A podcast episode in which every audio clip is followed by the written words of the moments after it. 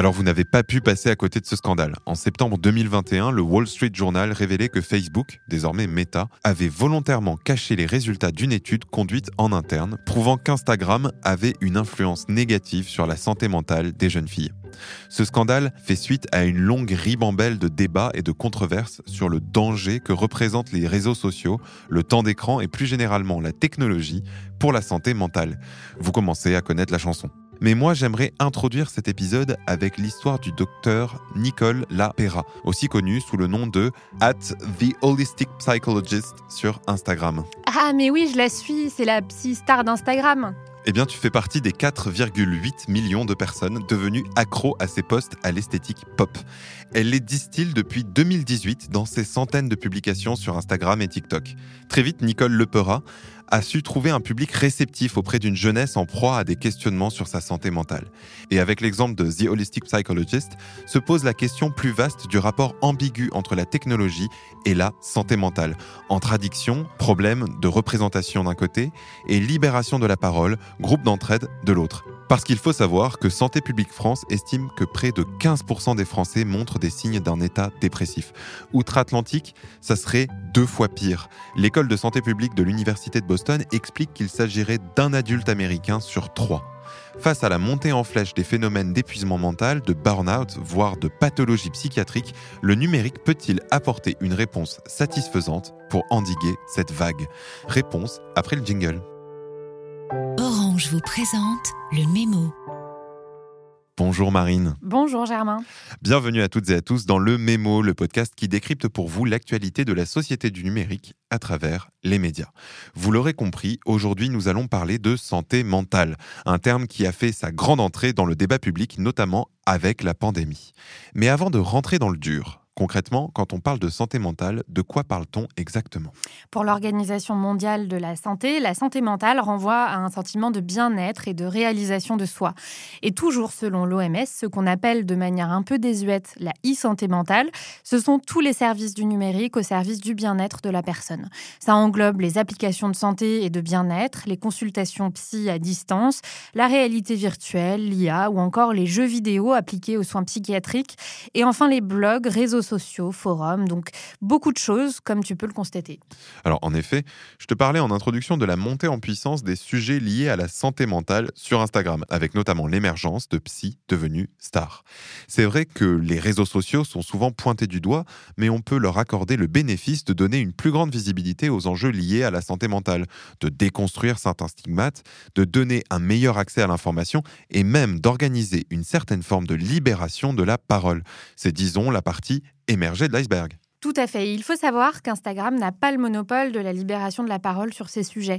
Le New York Times raconte comment, propulsés par le mystérieux algorithme de TikTok, les psys présents sur le réseau social explosent tous les compteurs. Tu le devines, ce phénomène a un nom, la TikTok thérapie. Sur fond de musique dansante, les TikTok thérapeutes décryptent des concepts psychologiques dans des sketchs humoristiques et forment des millions de jeunes sur des sujets aussi complexes que la bipolarité ou les troubles de l'anxiété. Mais ça pose tout de même question de taille. Est-ce qu'on peut vraiment offrir en moins de 60 secondes des réponses à des questions aussi complexes? Alors appelle-moi boomer, mais personnellement, j'en doute. Surtout que la thérapie est un processus qui a normalement lieu entre deux personnes. Comment faire pour traiter des millions de gens à la fois?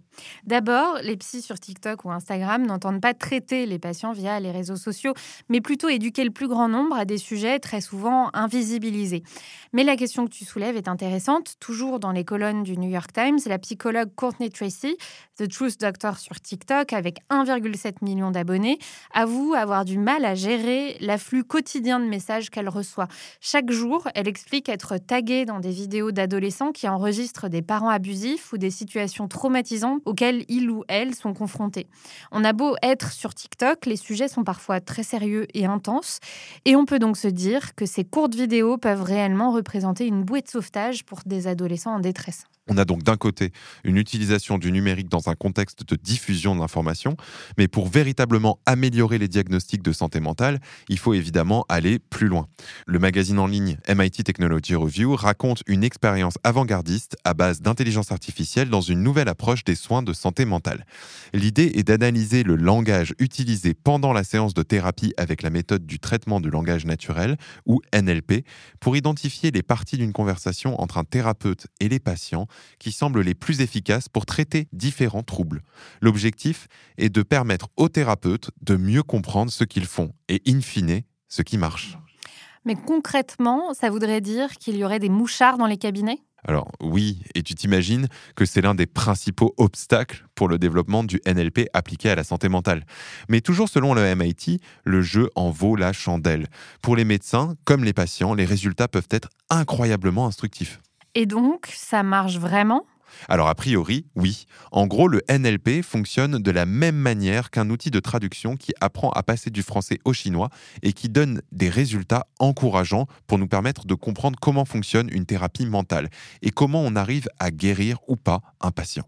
Car le MIT rappelle que 75% des malades mentaux ne reçoivent aucune forme de soins.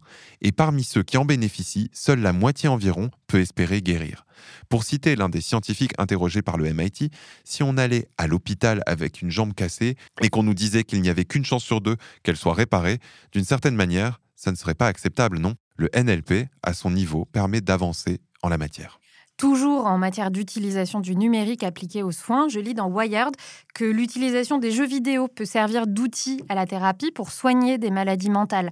Un psychologue explique que le monde lumineux et immersif des jeux en ligne peut apporter du réconfort dans des situations de stress. Par extension, il a réalisé dans le cadre de son travail avec des adultes atteints de maladies mentales chroniques, notamment l'anxiété, la dépression et la schizophrénie, que les jeux vidéo pouvaient servir de passerelle vers d'autres techniques d'adaptation. Mais alors quoi? Tous dans le métaverse pour régler nos problèmes d'anxiété? C'est ça le futur de la santé mentale? Pas tout à fait, mais je comprends ton scepticisme. Et ce sont des craintes que Vice partage. Dans un article, le magazine souligne les potentiels risques de dérives techno-solutionnistes en matière de santé mentale, moquant notamment les startups proposant de remplacer la thérapie par tout un attirail d'objets connectés. Vice donne l'exemple de Sencho Solutions, une entreprise qui souhaite commercialiser un bracelet connecté activant des notifications en cas de pouls anormalement élevé. Si cette situation se produit, votre smartphone vous demande alors immédiatement de sélectionner un mot qui caractérise votre état d'esprit, angoissé, triste, suicidaire ou content.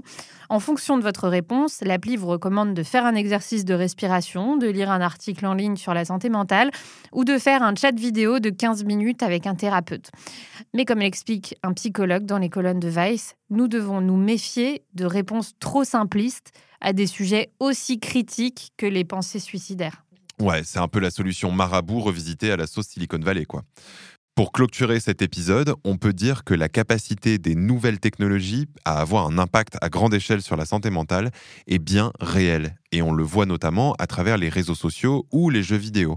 Mais elle ne peut en rien remplacer le rôle de la thérapie en personne. Et comme d'habitude, chers auditeurs et chères auditrices, gare aux dérives technosolutionnistes. Merci à vous de nous avoir écoutés. Si cet épisode vous a plu, n'hésitez pas à vous abonner au Mémo du numérique sur votre plateforme d'écoute préférée. On se retrouve la semaine prochaine et d'ici là, portez-vous bien. C'était Le Mémo, un podcast orange.